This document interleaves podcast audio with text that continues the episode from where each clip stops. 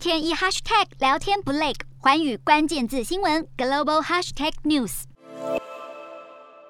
英国白金汉宫二十号宣布，已经完整接种三剂疫苗的女王伊丽莎白二世确诊新冠肺炎，她目前只有轻微症状，预计本周仍将继续执行部分较轻松的工作，并持续接受医疗照护。根据英国数据，该国二十号新增病例两万五千六百九十六例，过去七天的新增病例数下降百分之二十五点五，死亡病例数下降百分之十九。因此，英国政府预定二十一号宣布解除限制自由的防疫措施，其中包括确诊者需强制隔离的规定，成为第一个开放确诊者自由行动的欧洲国家。英国首相强生表示，病毒不会突然消失，必须学会与病毒共存，并在不限制自由的情况下继续保护自己。他也强调，并非等于放弃谨慎，但现在是每个人恢复信心的时候。不过，有专家警告，解除隔离是冒险的举动，可能令感染人数激增，削弱国家应对日后可能出现更致命病毒株的能力。